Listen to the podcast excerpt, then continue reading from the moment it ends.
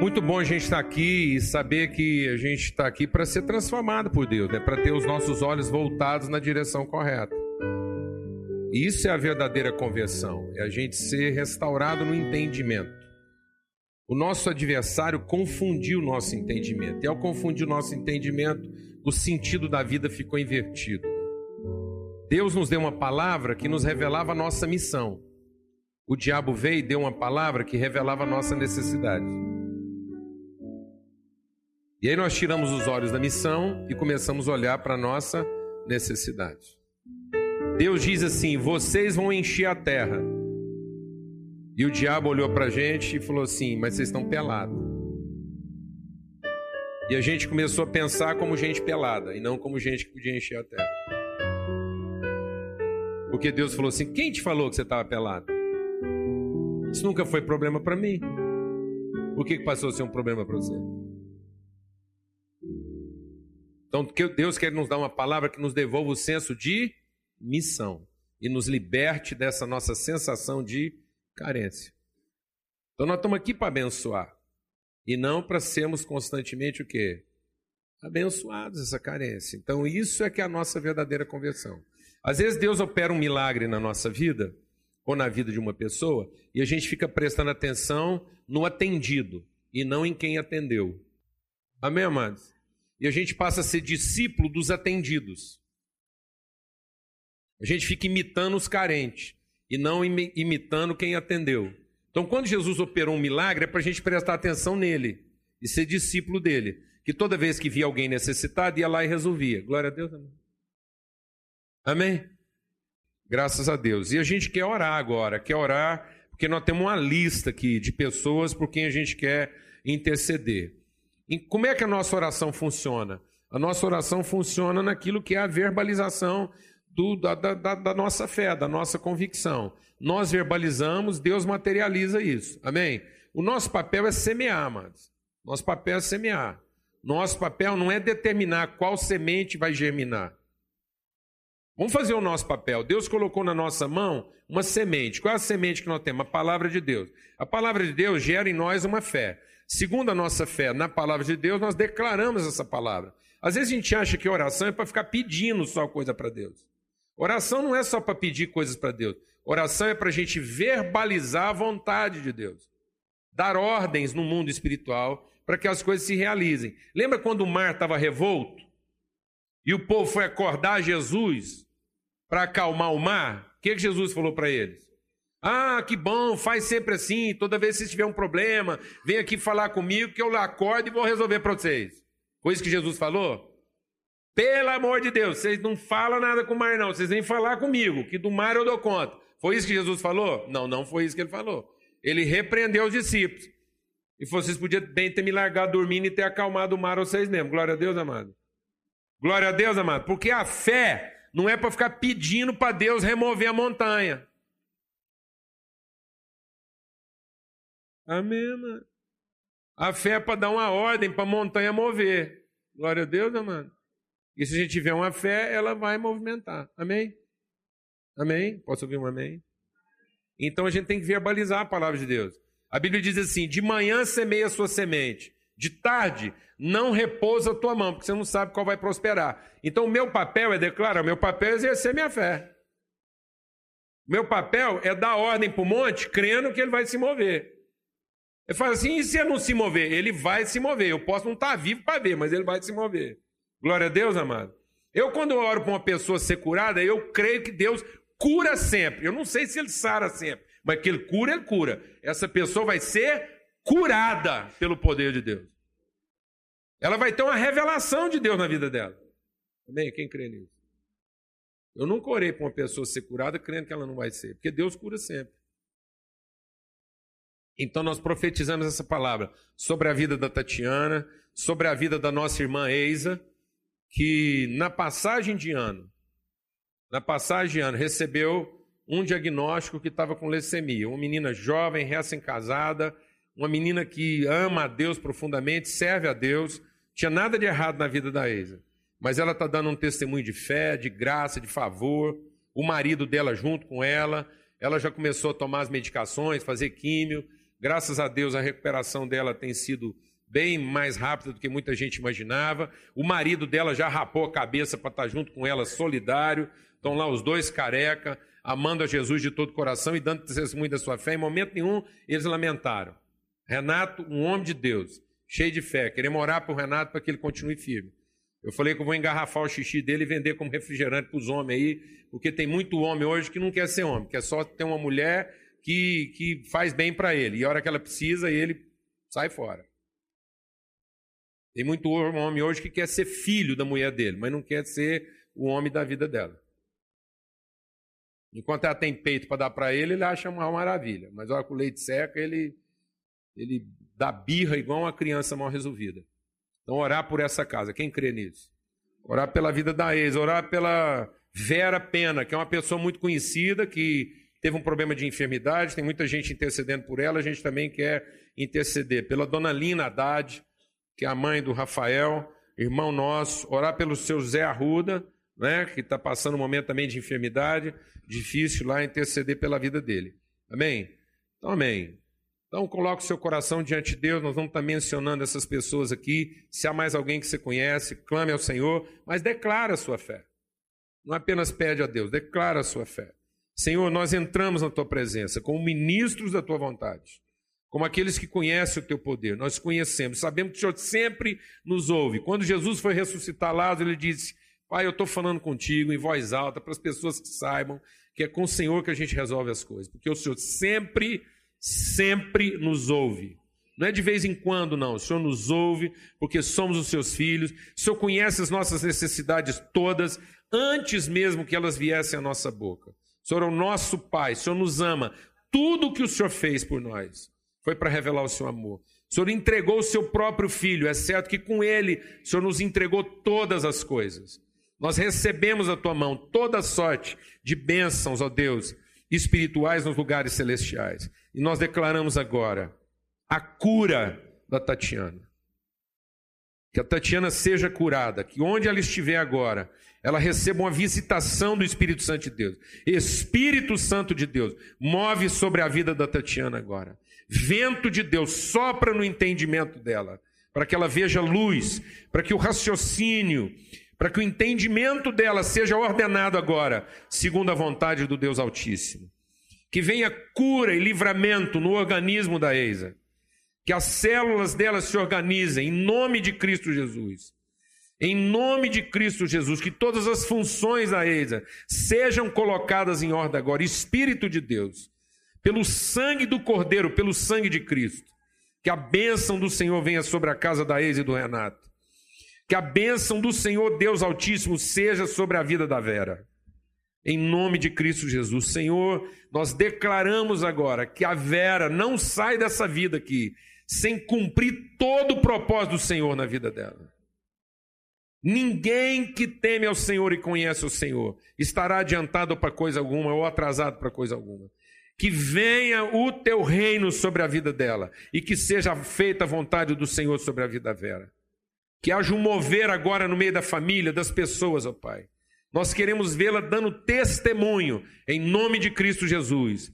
Que a mão do Deus Todo-Poderoso, que o sangue do Cordeiro seja derramado sobre a vida da Vera, sobre a vida do seu Zé Arruda. Ó oh, Deus de misericórdia, nós declaramos na autoridade que o Senhor nos deu, pelo poder do Espírito Santo, pela segurança que nós temos na tua palavra, que o teu reino se manifeste, que a tua luz se manifeste, que a luz do Deus Altíssimo se manifeste sobre a vida do seu José que ele conheça a tua vontade. Que o coração do seu José se abra agora para a manifestação do teu poder e da tua vontade. Na vida da dona Linda, dos seus familiares, nós conhecemos aquela mulher, o coração dela anseia por ti.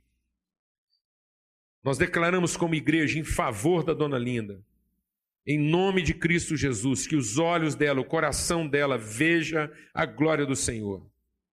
Que ela seja visitada pelo poder do Senhor. Nós cremos na tua palavra, Senhor. Vento de Deus sopra na vida das pessoas, de todas essas pessoas que estão padecendo angústias e sofrimento aqui. Que o Senhor faça resplandecer, que o rosto do Senhor, que o rosto do Senhor resplandeça sobre cada uma dessas pessoas, sobre cada família, e a paz de Cristo inunde os corações. Em nome de Cristo Jesus. Amém. Graças a Deus. Antônio, vem cá. O Antônio, junto com a casa dele, a Ludmilla, querem dar um testemunho disso mesmo. De como angústias são transformadas em esperança e como Deus cumpre a vontade dele na nossa vida. Amém? Graças a Deus. É, bom dia, irmãos. É, eu quero dar um testemunho de, de, algo assim maravilhoso que Deus realizou na minha casa. É, é muito interessante porque é, eu e Ludmilla, é, quando a gente começou a buscar Deus de uma forma mais significativa, buscando junto a Deus, Deus colocou para a gente um grande desafio.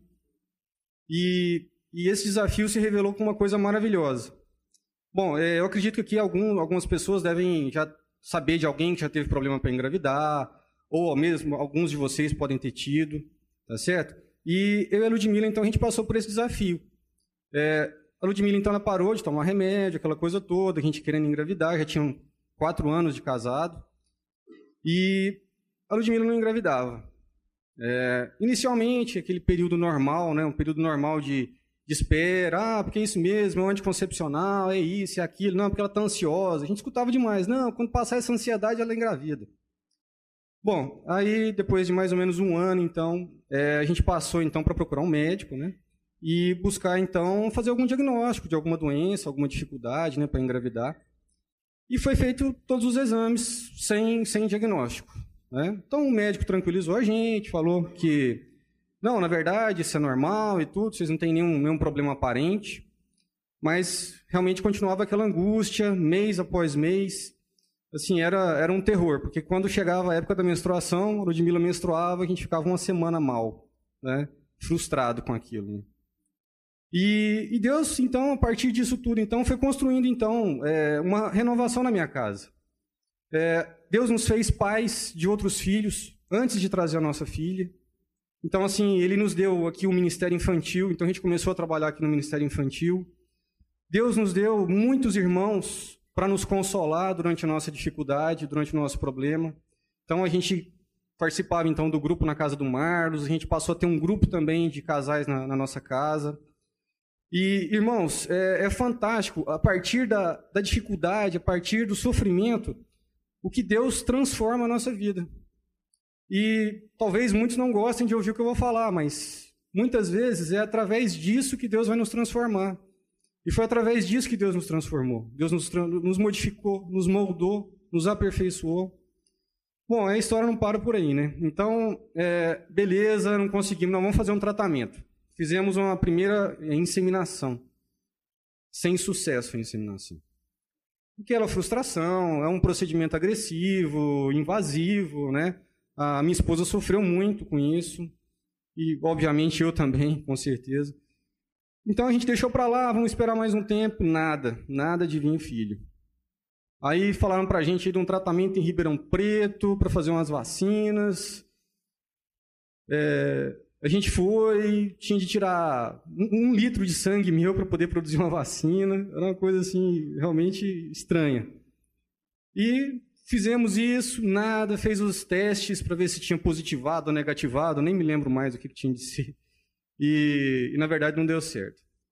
Passou mais um tempo, então, a gente foi, buscou novamente mais uma inseminação. E essa inseminação foi uma inseminação dupla. Né? O médico propôs para a gente, não, vamos fazer assim, em dias seguidos. Ela estimula a ovulação e faz a inseminação em dois dias seguidos. Mais agressivo ainda, mais traumatizante para a Ludmilla. Só que dessa vez a Ludmilla engravidou. E coincidentemente a gente tinha uma viagem para fora, a gente antes de saber o sexo, a gente já estava com essa viagem marcada, a gente foi para fora, trouxemos carrinho, sabe, aquela trenheira toda de, de, criança. E passamos aqueles dias lá, fazendo essas compras, assim, com um sentimento de pai, de mãe, foi algo assim fantástico. E naquela esperança, né, de quando a gente chegasse aqui, ia fazer um ultrassom para ver se era um filho só, se era dois, porque na inseminação existe essa, essa possibilidade. Bom, irmãos, aí chegamos no consultório, no consultório do médico, e foi fazer o ultrassom, aí a gente começou a ver a cara de decepção do médico. E, infelizmente, segundo o diagnóstico dele, a Ludmilla havia perdido o neném. Bom, só que a gente ainda não tinha perdido a esperança. Estranho isso, né? é, a gente às vezes a gente tem uma, uma obsessão cega, né, de, de, de achar que está né, que tá dando tudo certo ainda. Por quê? Porque os hormônios dela continuavam a subir, o hormônio da gravidez. E nisso, então, a Ludmilla começou a fazer exames seriados, os exames começaram a subir de novo, a gente pensou que talvez o, o médico tivesse errado no ultrassom. E começamos a fazer ultrassom com outros profissionais. Aí os profissionais sempre passando para a gente aquela impressão, não, tem alguns casos que demora mesmo a ver o, o ovo e tal, aquela coisa.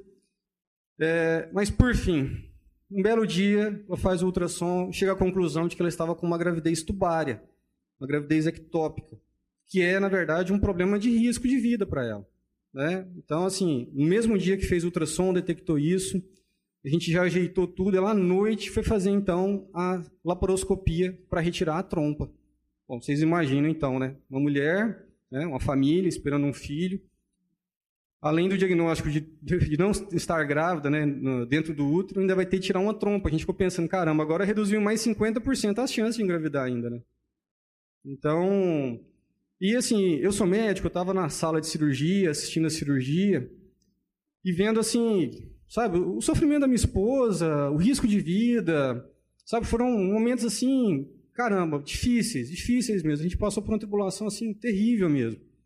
Assim, de medo de perder ela, né, diante dessa situação. Mas tirou a trompa, correu tudo bem, ela teve uma recuperação boa, graças a Deus, assim, não teve nenhuma complicação. E uma coisa interessante, né? Que dois meses depois, sem tratamento, a minha esposa engravida, naturalmente. Bom, calma aí. Não termina por aí o testemunho. Ainda tem mais um pouco. Bom, então ela engravidou, né? a gente super alegre, a gente nem estava esperando, né? Todo, todo mês tinha aquele esquema, né? Não, meu bem, você vai estar tá, vai tá ovulando tal dia, então esses dias a gente tem que trabalhar, né? Aquele esquema. E é interessante, porque Deus ele quer mostrar para a gente que não depende da gente. Não depende. Sabe, nesse mês que ele engravidou, eu nem me lembro de quando a gente teve relação. Sabe, assim, a gente não se programou, a gente não. Sabe? E foi exatamente nisso, quando a gente descansou em Deus, quando a gente é, deixou de querer, sabe, que tivesse nas nossas mãos a capacidade pela vida, porque isso que a gente tinha feito o tempo todo. A gente tinha buscado tratamentos e tal, aquela coisa de sabe? Estimulação de ovulação. E, e, na verdade, assim, isso talvez fosse uma falta de fé em Deus. A gente talvez, ou talvez, ou não certeza, a gente confiava pouco em Deus, a gente não confiava suficientemente para acreditar que Ele era Deus Todo-Poderoso para nos dar um filho sem tratamento. E Ele quis mostrar isso para a gente, Ele quis mostrar que Ele é Todo-Poderoso. Bom, vamos continuar. Então, teve a gestação, Caramba, gestação tranquila, minha esposa super bem, assim, sem, sem enjoo, tranquilo, sem nenhuma complicação. Gestação a ter, a mãe está chegando perto da gestação, uma semana, na quarta-feira ela faz um ultrassom com o médico, não, tá tudo bem, vitalidade do bebê, ela tá ótima.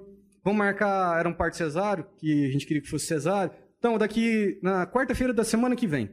E ela mexendo na barriguinha da Ludmilla, super ativa essa mocinha.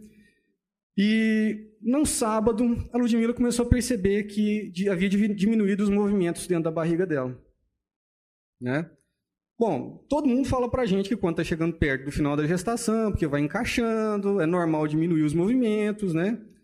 E a gente tranquilo, assim, né?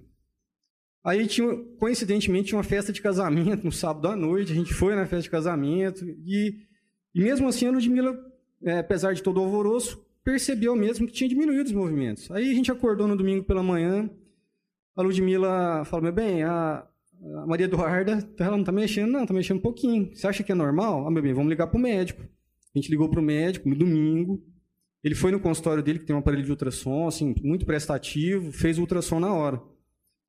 E no ultrassom mostrava uma vitalidade boa dela assim, tem alguns dados que são importantes, sabe? Que é, que é pressão, é, Doppler. E estava normal, só que ela estava praticamente movendo pouco dentro da barriga dela.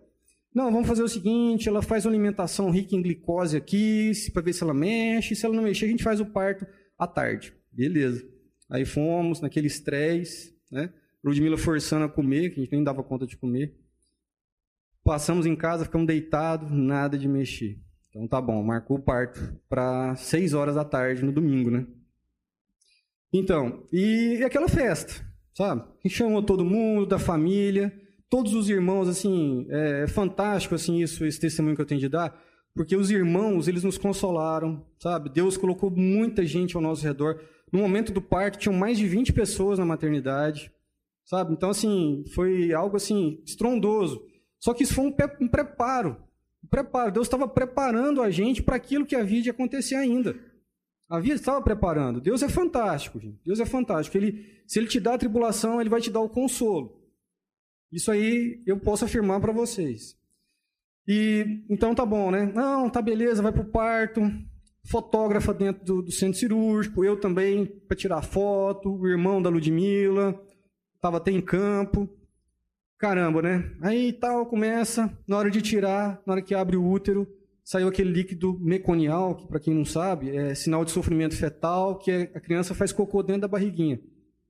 Aí já, né, sinal amarelo. Gente, só sei o seguinte, que quando tirou a Maria Eduarda, a Maria Eduarda parecia um bonequinho de pano.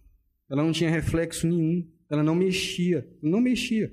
Ela quase teve de ser reanimada. O único reflexo que ela tinha era de respirar.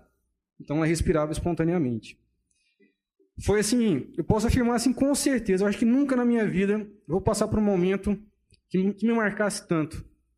Hoje eu não posso, eu, quando eu assisto o vídeo da filmagem, porque a fotógrafa estava tirando foto disso. Assim, foi algo que, que me marcou, assim, que deixou uma, uma cicatriz tão grande no meu coração, que assim, eu acho que eu jamais vou esquecer.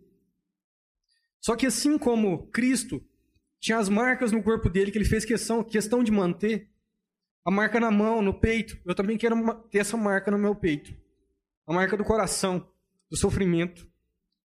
Então minha filha foi para UTI, sem reflexo. Então vocês imaginam, né, toda aquela expectativa, dificuldade de ter um filho, vem naturalmente.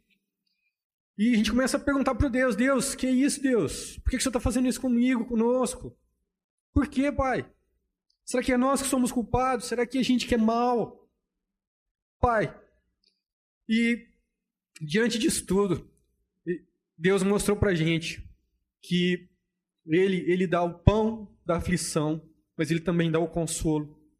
Então assim, eu tinha certeza que isso era obra dele. Ele que tinha feito isso, ele que tinha permitido isso acontecer com a Maria Eduarda, com a gente, para nos transformar mais ainda. Nosso caminho de transformação ainda não tinha acabado. E ainda não acabou ainda. Então, eu posso afirmar para vocês, então foi uma semana difícil, uma semana que na noite que ela passou no, na UTI, sem reflexos, eu fiquei em prantos, eu tive que sair do hospital para não chorar de frente à minha esposa, e eu lutei com Deus. Eu lutei, eu falei, Deus, me leva, pai. Eu quero morrer, Senhor Deus. Pai, eu prefiro morrer, pai. Mas Deus, Deus colocou no meu coração exatamente a oração de Abraão. Sabe o que, que Deus queria de mim? Queria que eu entregasse a minha filha de volta para ele. Falei, Deus, ela é sua, ela não é minha, pai. E diante dessa oração, assim, era três horas da manhã. Deus é maravilhoso, permitiu que um irmão nosso atendesse o celular essa hora. A gente orou junto. E eu fui consolado nesse momento. Deus consolou o meu coração. E o mais maravilhoso Deus fez no dia seguinte.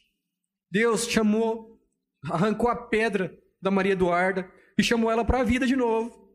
Porque no dia seguinte, quando a gente chegou, ela já tinha reflexos. Ela já estava bem melhor. Então, irmãos, diante disso tudo, ela passou uma semana na UTI, ela evoluiu bem, ela está ótima, ela já fez exames. Essa moça maravilhosa que está aqui. Esse é o meu testemunho, esse é o meu galardão, esse é o meu legado. Irmãos, e eu quero dizer para vocês, isso vem de Deus. Isso é Deus. E Deus nos capacitou, Deus nos deu força para isso, para que hoje a gente possa consolar quem estiver passando na mesma situação. É para isso que a gente sofre, irmãos. Para que a gente seja consolado e a gente console os irmãos naquilo que eles precisarem. Para que a gente possa dar, para que a gente possa ter autoridade e autenticidade, para que aquilo que a gente falar para as pessoas tenha valor. Porque hoje eu posso falar para alguém que passou pelo que eu passei, Sabe? E essa pessoa ela vai enxergar valor naquilo que eu falar. Ela não vai enxergar nada vazio. Porque meu coração está cheio. Então, irmãos, eu quero assim encorajar vocês a entender que Deus é fiel. Ele é fiel.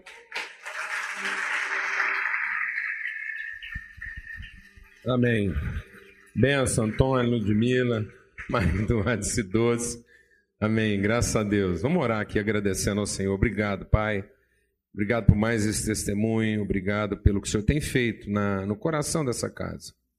No coração da casa de tanta gente que tem entendido a soberania do Senhor no sentido gracioso.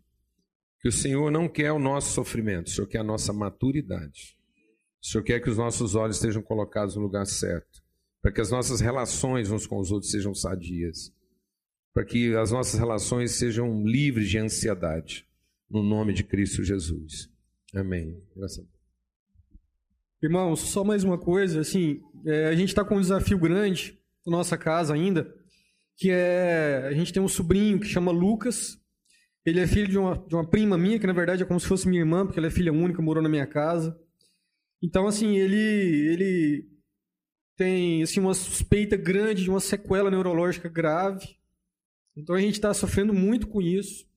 E assim, eu queria, eu queria nesse momento mesmo fazer uma oração por ele aqui.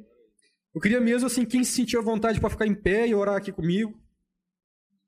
Porque é um momento, assim, é uma família que está precisando ter essa certeza que Deus é fiel. É uma família que está precisando ser consolada. E Deus, eu venho colocar no coração, no nosso coração, para que ele se, a gente possa ser consolo na vida dele, Senhor Deus. Pai Santo, eu te clamo, Pai, te clamo mesmo, Senhor Deus, te clamo pela tua misericórdia aqui agora, Senhor Deus, sobre a vida deles, Pai. Sobre a vida do Francisco, da Kênia, Senhor Deus, do Lucas, Pai. Pai, o Senhor é capaz, Senhor Deus, o Senhor é capaz, Pai, trazer a perfeição ao Lucas, Senhor Deus. Eu sei que o Senhor é capaz disso, Senhor Deus, e é isso que está no nosso coração, Pai. É o que a gente pede, Senhor Deus. A gente quer que o Lucas seja curado, Senhor Deus. A gente quer que os pais dele sejam curados, Pai. A gente quer que eles sejam visitados pelo Teu Espírito Santo agora, Senhor Deus. Pai Santo, que o Senhor traga todo o consolo para a vida deles agora, Senhor Deus. Que eles tenham esperança, Pai.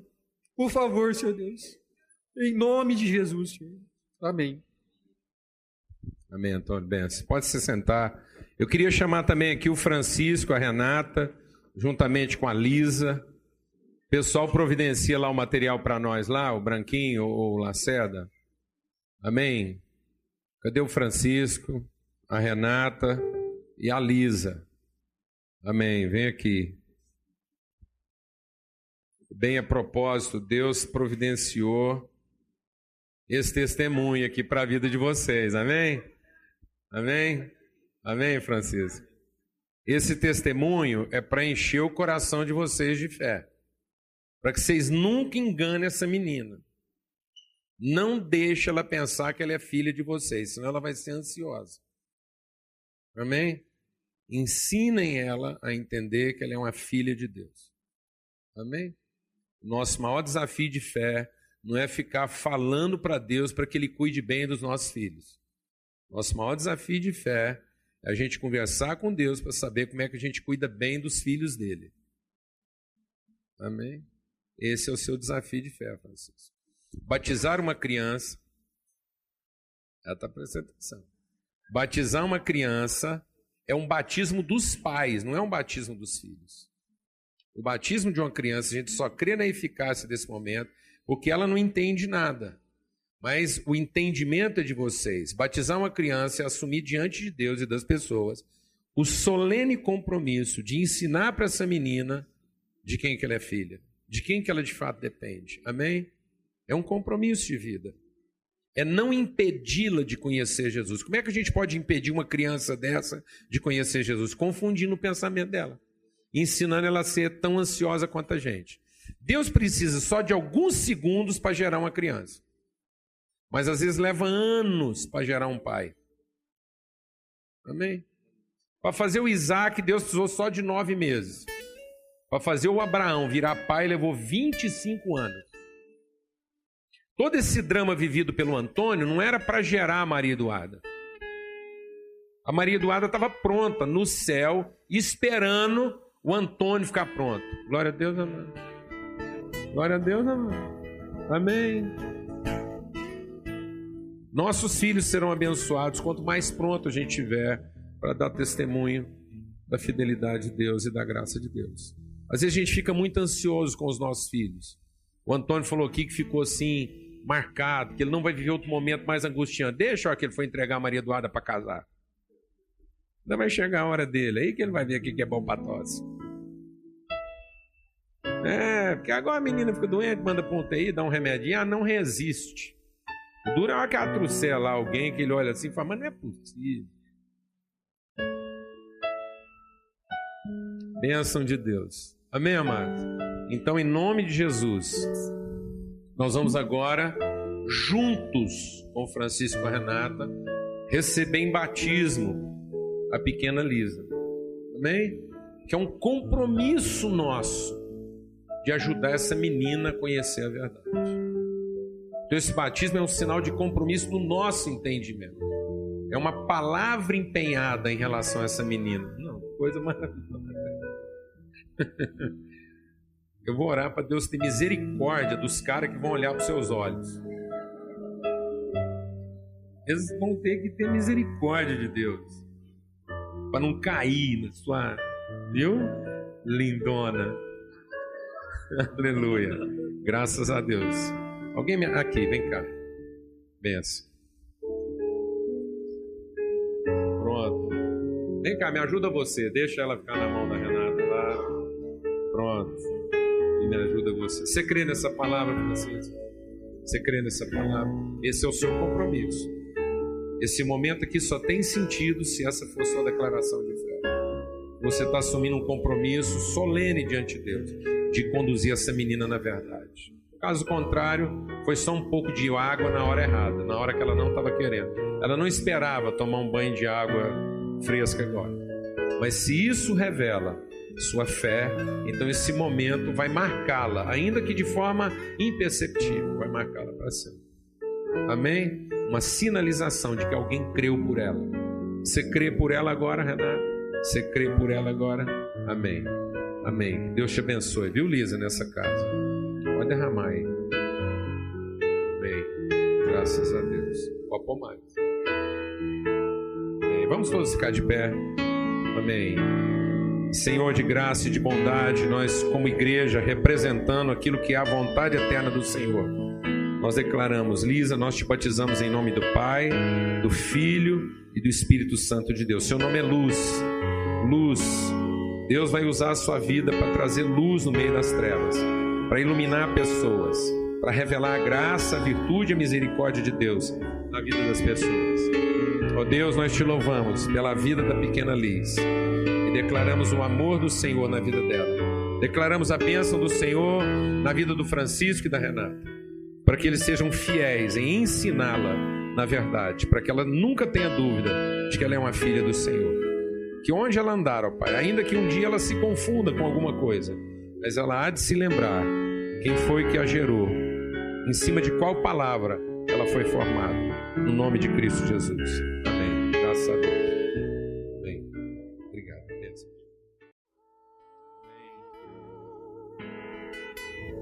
Amém. E agora, amados, nós vamos compartilhar a ceia juntos. Tudo que foi compartilhado aqui essa manhã estão nos levando, né? Toda palavra, todo testemunho está nos levando à mesma direção. Amém. A direção de que a verdadeira salvação não está em simplesmente ter nossas necessidades supridas. A verdadeira salvação está em experimentar a bênção de Deus, ser iluminado pelo toque da sua mão e a partir daí passar a ser luminoso. A verdadeira salvação está em que, tendo sido salvo, me torne instrumento de salvação. Eu passo a ser agente de salvação, para que a gente não fique focado na coisa errada. Quando Jesus fala dos salvos, daqueles que entram no reino de Deus, eles não falam dos que estavam doentes e foram curados, dos que eram pobres e ficaram ricos, dos que estavam nus e foram vestidos. Jesus diz que o verdadeiro salvo não é aquele que experimentou o milagre, mas é aquele que, tendo experimentado o milagre, se tornou agente de milagre. Jesus diz que o bode, o bode, aquele que se perde, aquele que não entra no reino de Deus, é aquele que nunca entendeu a missão de socorrer alguém. Ora, quem nunca entendeu a missão de socorrer alguém? É aquele que sempre esteve ocupado de quê? De si mesmo. É sempre que aquele que sempre se colocou na posição do carente. É aquele que, quando alguém falava de cura, ele era o doente. Quando alguém falava de dinheiro, ele era o necessitado. Alguém está entendendo o que eu estou falando? E Jesus diz que quem é o salvo? Ele diz que os salvos são as ovelhas que estão à direita dele. Ele diz: entrem no gozo do seu Pai, vocês que são meus filhos. Quem são esses? É aqueles que um dia souberam que alguém estava doente e foi lá visitar. Estava sabendo que alguém estava pobre e ele foi lá ajudar. Para que, que você quer ficar rico? Para que, que você fica orando para Deus resolver seus problemas financeiros? É para você ter muito dinheiro para dar para os outros? Ou para você ser sempre carente em relação ao dinheiro que você tem? Para que, que a gente quer ser rico? Para que, que a gente quer ser saudável? Para ir nos hospitais visitar quem está doente? Agora você entende por que de vez em quando Deus deixa um crente ficar doente. É porque se ele não ficasse doente, ele nunca ia no hospital. Por que, que tem hora que um crente passa roxo? É porque se ele não ficasse quebrado, ele nunca ficava no meio dos pobres. Alguém está entendendo o que eu estou falando? Então, nem que seja pelo nariz, Deus vai levar a gente a cumprir a nossa missão, amém? Que a nossa missão nesse mundo não é receber. Jesus diz o que? É mais bem-aventurado dar do que receber. É mais bem-aventurado ter o que repartir. Por isso que quando Jesus fala da ceia, ele diz que a ceia não é para os que querem ser servidos. Paulo diz que a má compreensão da ceia está amaldiçoando as pessoas. Tem gente maldita pela bênção. Sabe o que, que pode amaldiçoar uma pessoa mais do que o diabo? Vou te falar. O diabo não consegue amaldiçoar você tanto quanto você pode ser amaldiçoado por algo que você recebe de Deus e não usa da forma própria. Então o diabo quer amaldiçoar você fazendo você usar mal a bênção que Deus te deu. Porque o que vai me amaldiçoar mesmo é perder o sentido e o propósito das bênçãos que Deus derramou na minha vida, usando aquilo para meu próprio benefício. Então Paulo diz assim: as vossas reuniões estão fazendo mais mal para você do que bem. E ele está falando isso para a igreja. Ele está falando: olha, tem igreja aí, Paulo falando, tem igreja aí que quando reúne, era melhor eles não terem reunido. Era melhor ter ficado todo mundo em casa. Porque eles se reúnem só para ser o quê? Abençoado. Eles se reúnem só para ter sua fome satisfeita. Eles não se reúnem para aprender com Deus em como abençoar o outro. Então a palavra de Deus diz aqui em Lucas, no capítulo 22. Ele diz assim: o, o cálice que eu estou repartindo com vocês é o cálice da nova aliança no meu sangue. É uma nova aliança, é um novo entendimento que eu estou derramando a respeito de vocês. Esse pão que eu estou quebrando é o meu corpo que está sendo oferecido em favor de vocês. Façam isso em memória de mim. Todas as vezes que você estiver numa situação em que você poderia pensar em cuidar de você mesmo, seja a lembrança de quem eu sou na sua vida e abençoe antes de querer ser abençoado. Amém?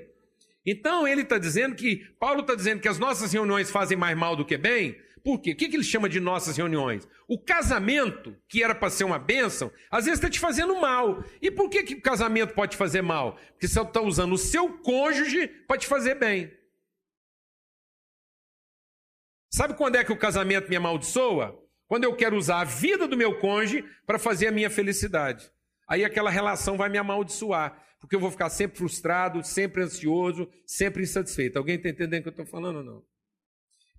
A minha empresa, o meu trabalho, o meu negócio pode ser uma maldição na minha vida. Por quê? Porque eu vou usar o meu trabalho, a minha empresa para satisfazer quem?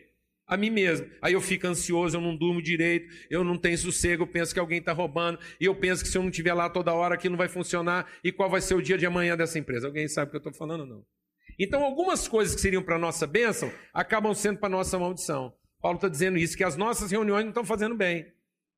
A minha happy hour com os amigos no final de semana, às vezes está fazendo mal, porque o cara vai para lá para quê? Para se satisfazer, aí lá se corrompe, ele se perverte, ele se embriaga, ele tem ideias que não prestam, porque ele nunca foi lá para aquela reunião para levar virtude para aquela roda. Ele foi lá para de alguma forma usar aquela roda para se satisfazer. Ele levou para aquela roda suas carências, como ele levou suas carências para o seu trabalho, como ele levou suas carências para o seu casamento. Aí o que era para ser uma bênção se torna uma maldição. Amém? Então Jesus diz o quê? Os reis desse mundo, os reis dos gentios, dominam sobre eles.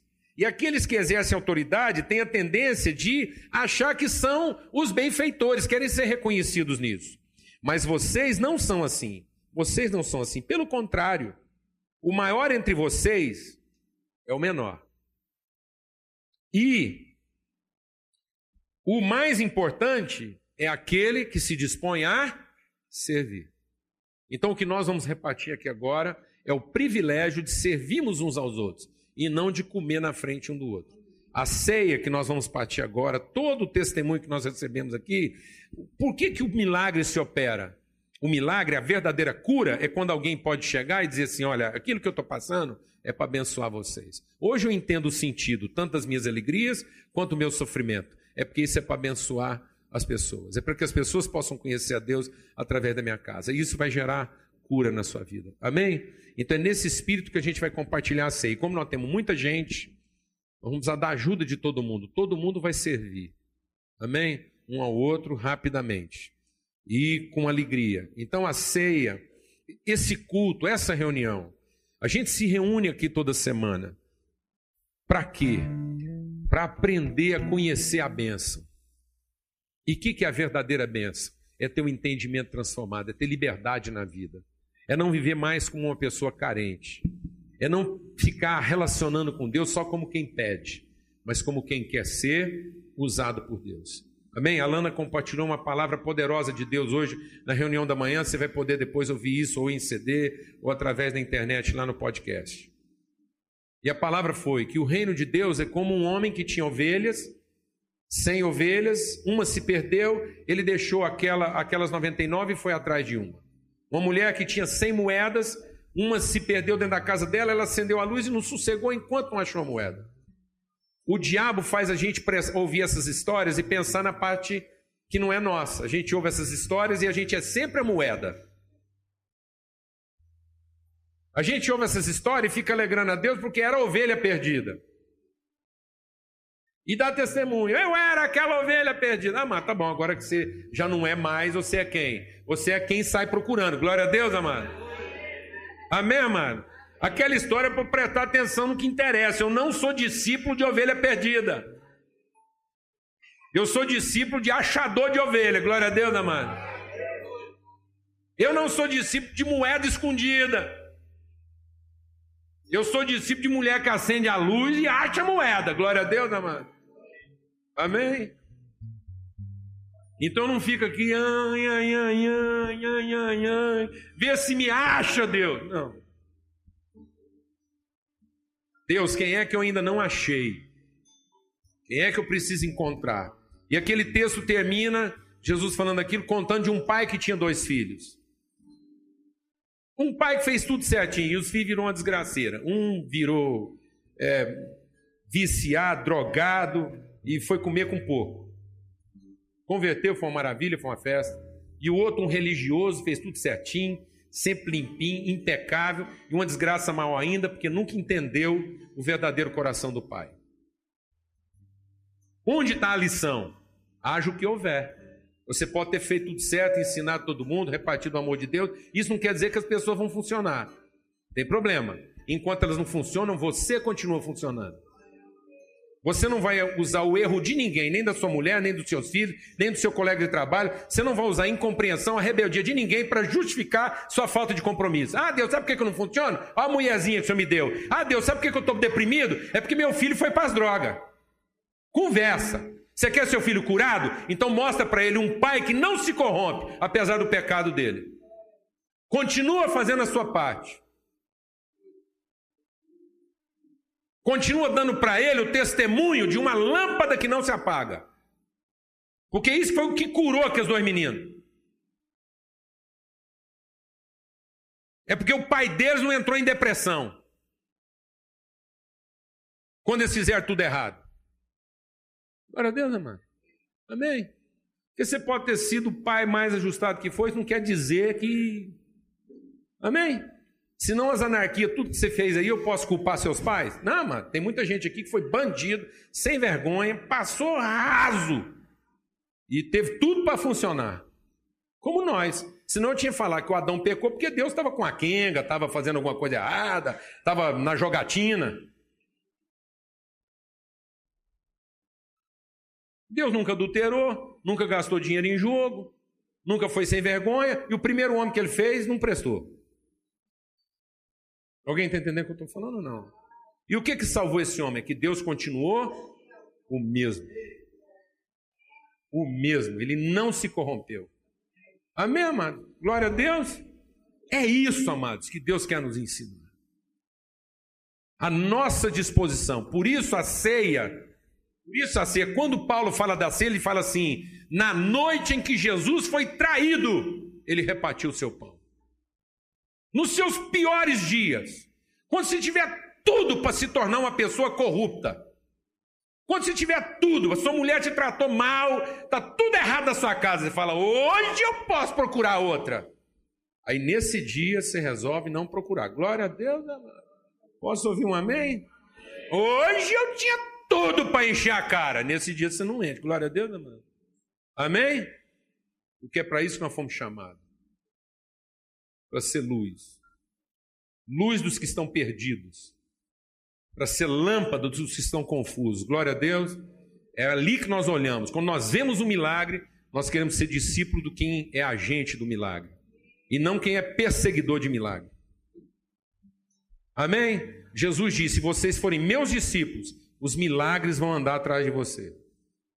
Você vai ser um agente de milagre. Mas você vai parar de ser perseguidor de milagre. Glória a Deus. É com esse espírito que nós vamos compartilhar a ceia no horário. Amém? E por falar em repartir, está dentro do espírito da ceia. Os meninos lá em cima estão passando um perrengue. O ar-condicionado lá tem hora que funciona, tem hora que não funciona. Eu não sei se isso é espiritual ou se é material mesmo. Eu não sei se a gente vai resolver isso com oração ou com oferta. Eu fico meio com vergonha de gastar tempo de oração com ar-condicionado, porque a gente tem umas coisas mais importantes para orar. Eu acho que a gente podia resolver isso com oferta. Amém? Glória a Deus. Então, tem gente que não gosta de oferecer dinheiro. É por isso que de vez em quando uns trem quebra, não funciona, porque tem gente que só gosta de ofertar bem. Tem problema. Tá bom? Já que não dá para enfiar um ar-condicionado lá no gasofilato, você vem falar com a gente e a gente quer resolver isso logo. Os meninos estão orando. Aí eles fizeram a parte deles buscando resolver esse problema com oração e nós vamos fazer a parte nossa resolvendo esse problema com oferta. Glória a Deus, amém. Aí sim todo mundo é atendido. Amém. Amém. Cadê o pão e o vinho? Traz pelo menos. Ó, coisa linda. Ó, quem vai servir o vinho aí. Ei, aleluia. Eles querem ver vocês no sacrifício mesmo. Eles sempre mandam o vinho primeiro para vocês ficarem esperando aqui. Não, espera aqui. Agora você faz força aí e fica esperando. Mas quem é essa morena nova aí que tá nesse. Ah, é a Bebel, gente. Tá nem reconhecendo. Senhor, muito obrigado por esse privilégio da partilha. Ó Deus, a tua palavra diz que no mundo onde a ignorância reina, as pessoas querem dominar, as pessoas querem tirar dos outros para ser feliz.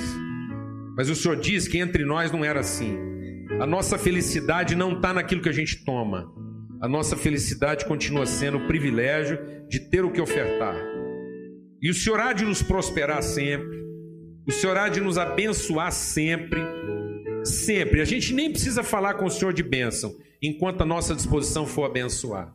A tua palavra promete que não vai faltar semente na mão de quem semeia. Mas um dia há de faltar semente na mão de quem só come. Mas nunca, nunca. A tua palavra diz que o ganancioso se engana achando que há de prevalecer.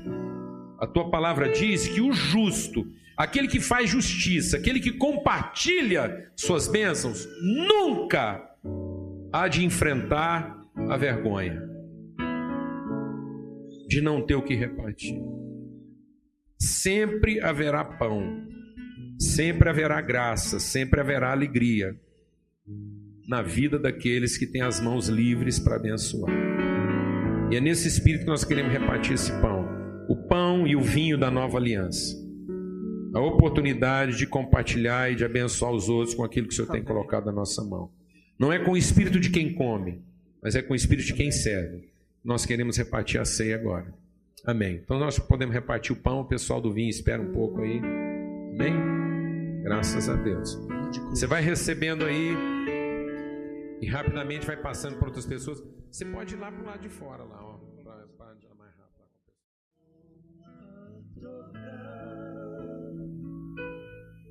Graças a Deus. Amém. Todos foram servidos aí do pão. Falta gente ainda. Quem não foi servido do pão, levanta a mão aí, só para a gente saber. Ó, tem só um pequeno grupo aí. Maravilha, graças a Deus. E agora nós vamos repartir o cálice. Nós vamos repartir o cálice. E esse cálice é o cálice da nossa alegria. Amado, deixa Deus ministrar algo ao seu coração. É... Nesse texto aí, depois você vai ler em casa, lá de Lucas, que a gente leu agora. Lucas 22. Jesus diz uma coisa interessante, ele diz assim: junto com a minha mão está a mão de quem me trai.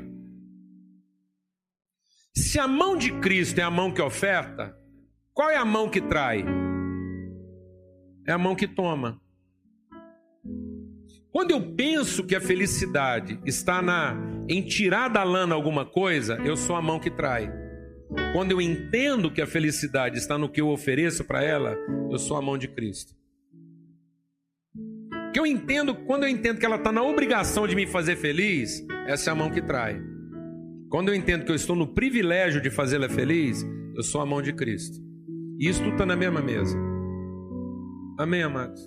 Então nós queremos ser a mão de Cristo.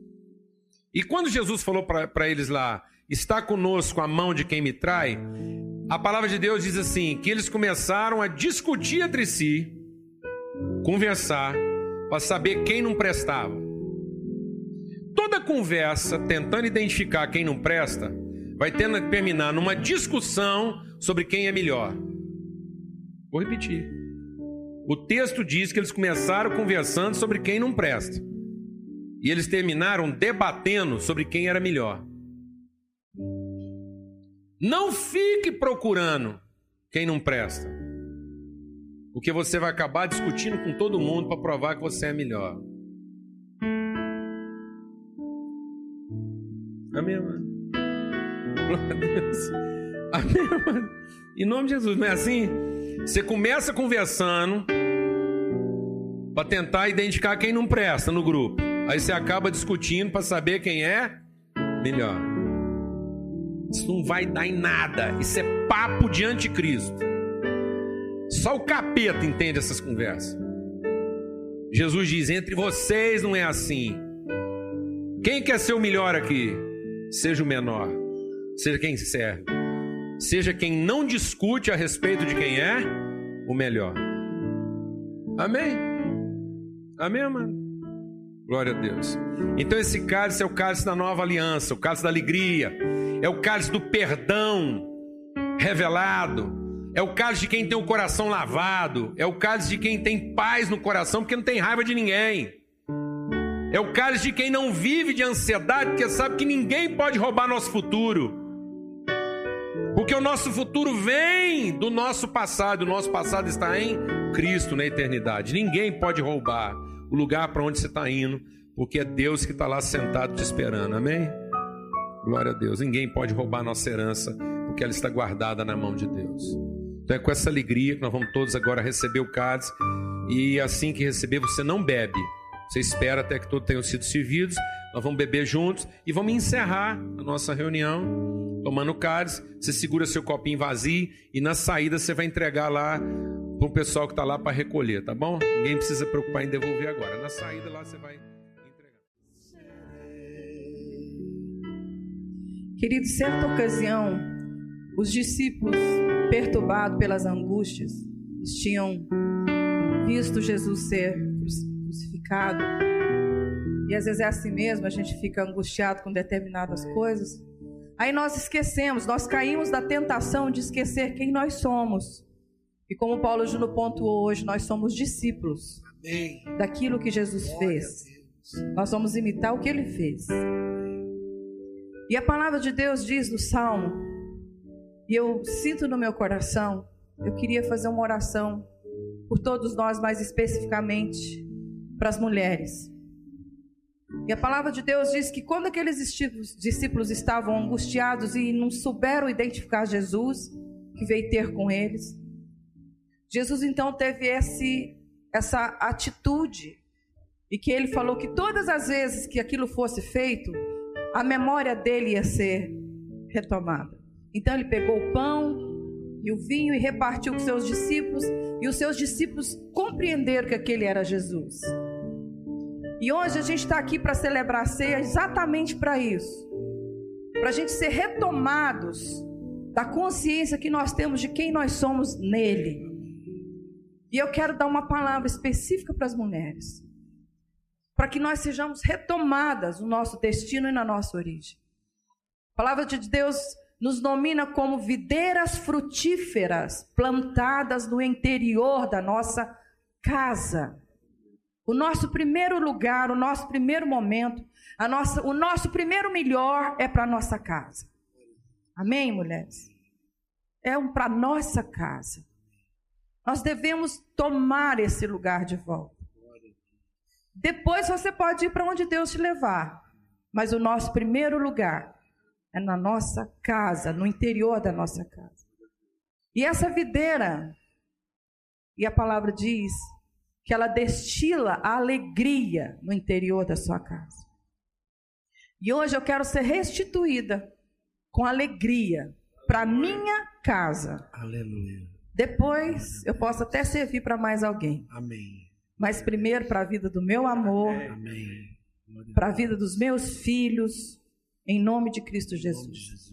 Quero ser restituída da alegria de ser a videira que Deus plantou no meio do endereço do Paulo Júnior. Amém? Amém. Em nome de Jesus. Alguém ficou sem receber? Provavelmente alguns lá no final. Vamos orar então? Senhor Deus, nós tomamos posse desse vinho natural e te pedimos que o seu poder seja sobre nós essa manhã. Fomos lavados, transformados. E que a alegria do Espírito Santo inunde o nosso coração nessa manhã. Para cada um de nós sermos restituídos no ânimo e nas nossas convicções de que lá onde o Senhor nos colocou, no nosso lar, no nosso trabalho, nós sejamos alegria na vida das pessoas. Em nome de Cristo Jesus.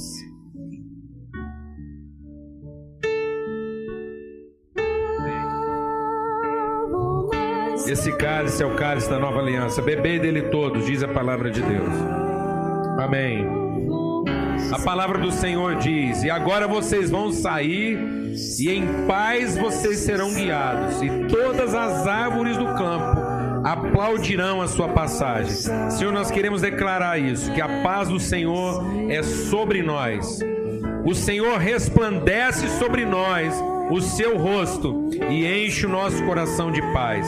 A paz de Cristo Jesus é sobre nós, em nós, e é o juiz e o guardador da nossa mente e do nosso coração. Que o amor de Deus, o Pai, a graça do Filho, a comunhão do Espírito Santo de Deus seja sobre todos, hoje, sempre, em todo lugar. Amém.